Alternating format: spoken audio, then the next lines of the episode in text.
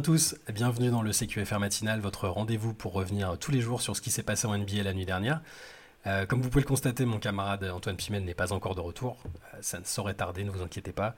Il va très bien. Euh, pour tout vous dire, il est même en train de passer un essai avec les Phoenix Suns pour tenter de convaincre Monty Williams de, l'intégrer dans la rotation des Suns, parce qu'il est persuadé de ne pas pouvoir faire moins bien que les remplaçants des Suns sur les deux premiers matchs de la série. Donc peut-être que vous verrez Antoine Pimel lors du Game 3 avec un maillot des Suns sur les épaules ou plus probablement avec moi dans le CQFR en début de semaine prochaine pour parler des matchs qui se sont déroulés. Euh, on va quand même du coup revenir sur euh, le match qui s'est déroulé euh, la nuit dernière, le seul match. C'était le Game 2 entre les Lakers et les Warriors. donc deuxième match de la série à San Francisco.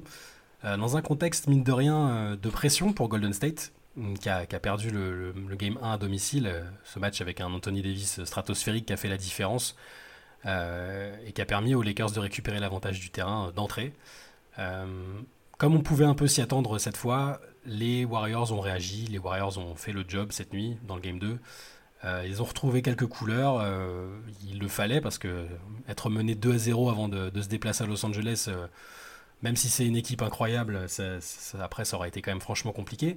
Donc les Warriors ont répondu présent et se sont imposés 127 à 100, donc une victoire très confortable, qui n'était pas si évidente qui s'est pas dessiné immédiatement parce que dans le premier quart-temps, les Lakers ont abordé ce match vraiment avec avec l'intensité, avec l'envie de ne pas, euh, de pas être en vacances parce qu'ils avaient récupéré l'avantage du terrain.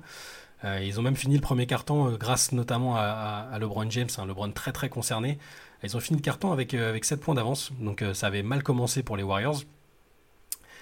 Mais sauf que cette inquiétude a duré un carton parce que derrière, bah, avec les méthodes qu'on connaît, les recettes qui ont bien, toujours bien fonctionné pour les Warriors, c'est-à-dire beaucoup de shoot à 3 points, ils en ont encore mis, euh, encore mis 21 cette nuit. Ils sont à 42 paniers à 3 points sur deux matchs. C'est un record euh, all-time en NBA sur les deux premiers matchs de playoff d'une série. Euh, donc avec cette méthode-là, avec les tirs à 3 points, avec de l'énergie, des adaptations par rapport au, Game 1, les Warriors ont petit à petit pris le contrôle du match. Et ça a fini sur un garbage time.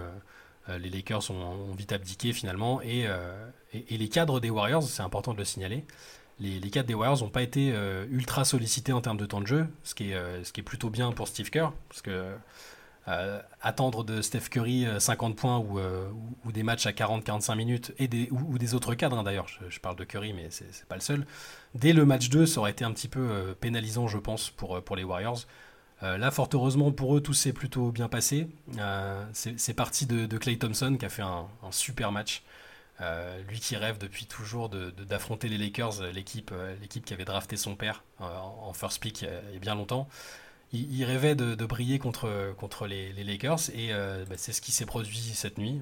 on avait vraiment vu un Clay Thompson hyper, hyper adroit. Il a fini avec, avec 30 points, à 8 sur 11 à 3 points, avec ce, voilà, ce regard qu'il a quand il est en confiance et qu'on sent qu'il va rien manquer.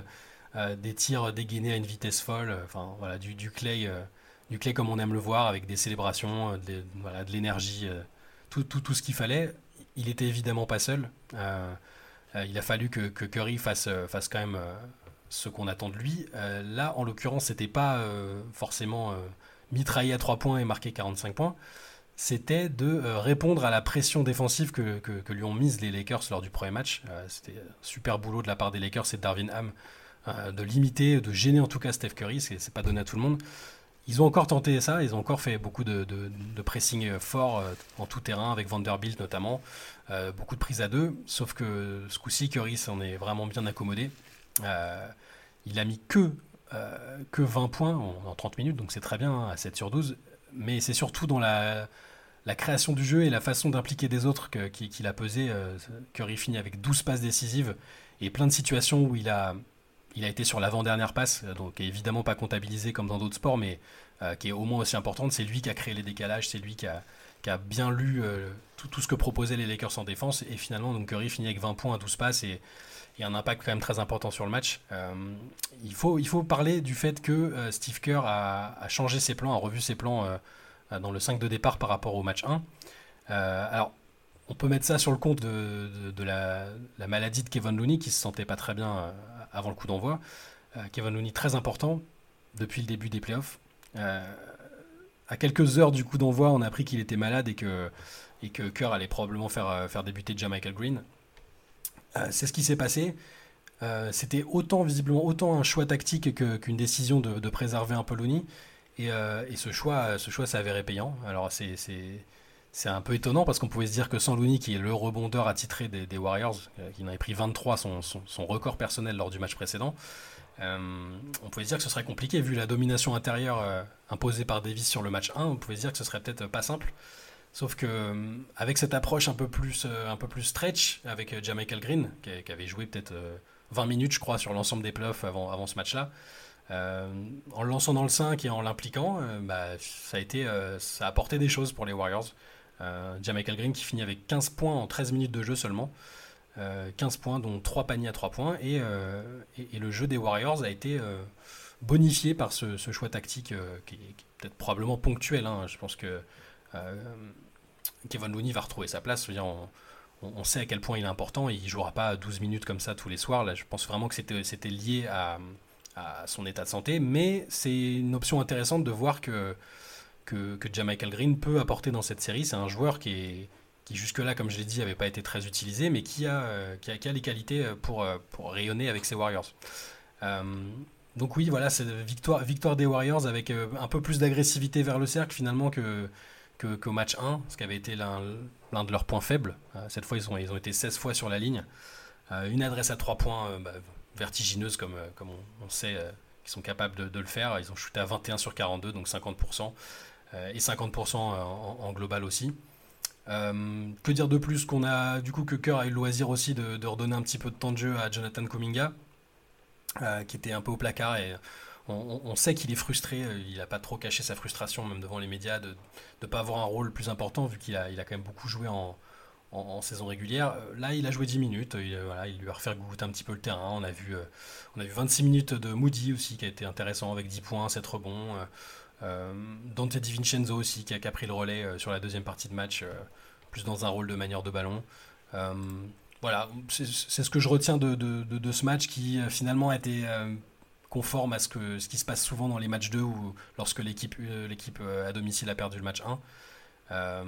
Peut-être souligner que Anthony Davis a été défendu un peu plus avec un peu plus d'assiduité peut-être ce coup-ci par Draymond Green euh, qui, avait délégué la tâche sur le match 1 et que ça, ça s'était pas forcément bien passé et Davis a été euh, discret euh, tout au plus offensivement 11 points à 5 sur 11 tout en étant quand même voilà, défensivement impliqué ça reste le, point d'ancrage des Lakers il fait encore 3 contre il prend des rebonds il n'a pas été catastrophique hein, loin de là mais c'est sûr que quand, quand il sort d'un match 1 comme celui qu'il a fait il y a deux jours c'est toujours un peu décevant de le voir euh, de voir être un peu moins, euh, un peu moins, se mettre un peu moins en valeur. Euh, mais bon, rien de grave pour les Lakers, je, pense. Hein. c'est le schéma classique d'une équipe qui a gagné le match 1 à l'extérieur et il faudra, faudra retrouver les, les ingrédients qui, leur ont permis de gagner le match 1 lors du match 3 qui sera ce coup-ci à Los Angeles.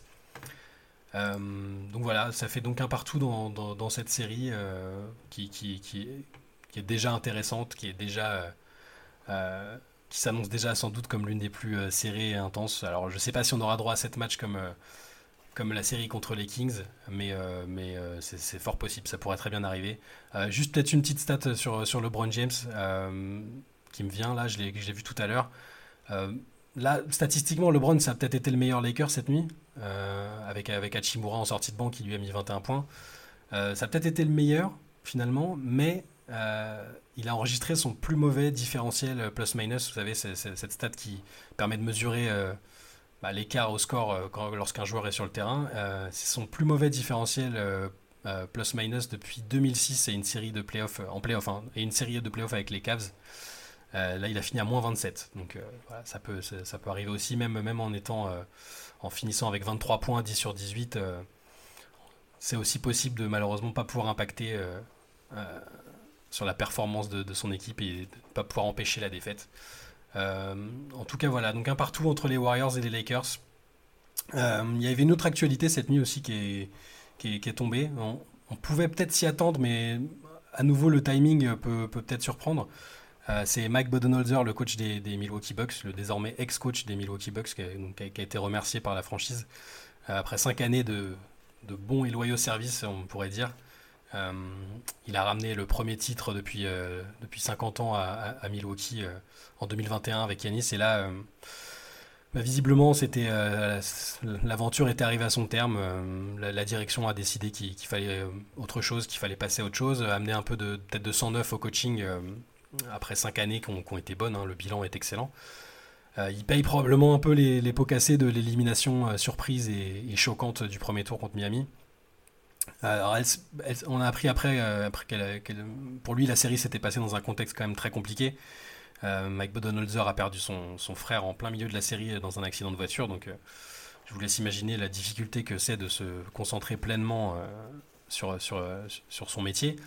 Euh, il l'a quand même fait, malheureusement ça s'est pas, s'est pas bien terminé et beaucoup, euh, nous y compris, euh, avaient pointé du doigt quelque, quelque chose un peu, un peu inquiétante ou alarmante sur bah, certaines, un certain attentisme dans les temps morts, un manque d'adaptation face à Miami dans la série et même si ça s'explique peut-être aussi par, bah, par ce qu'il a vécu personnellement, les, les, faits sont là et a malheureusement pas été, pas été irréprochable dans, cette série. Et, Yanis lui-même, en fait, hein, Yanis avait dit après, après la série que, que les Bucks auraient dû faire plus d'ajustements, qu'ils auraient dû proposer d'autres choses, euh, opposer d'autres choses au hit et que, ça n'avait pas été le cas.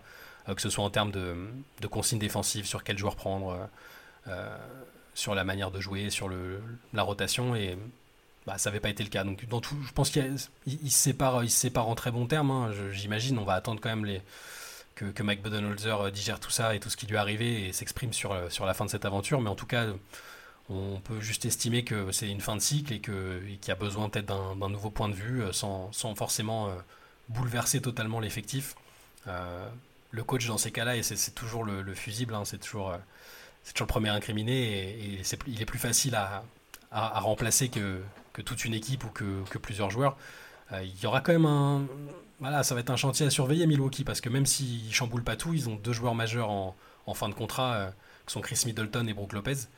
Euh, il va falloir euh, trouver, le moyen de renforcer cette équipe qui était pourtant, qui a, pourtant le même noyau que, celle qui a, gagné le titre en, 2021.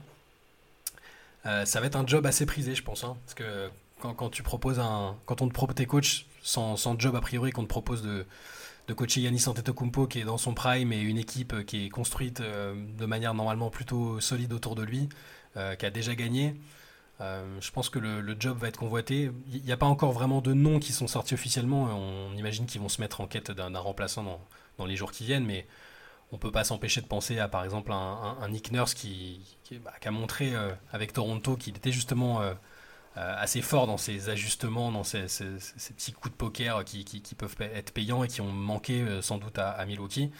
Euh, Nick Nurse qui, lui a, a, quitté Toronto lui aussi il n'y a pas très longtemps, donc c'est pas impossible que son nom revienne sur le devant de la scène. Dans tous les cas, que ce soit un coach qui, veut revenir ou, arriver en NBA, le, job de head coach des Bucks c'est quand même euh, plutôt séduisant et je, pense qu'on va entendre pas mal de noms sortir dans les jours qui viennent. Ça peut aussi très bien être, euh, un assistant euh, qui est, promu, comme bah, l'image de ce qu'avait eu Nurse à Toronto à l'époque.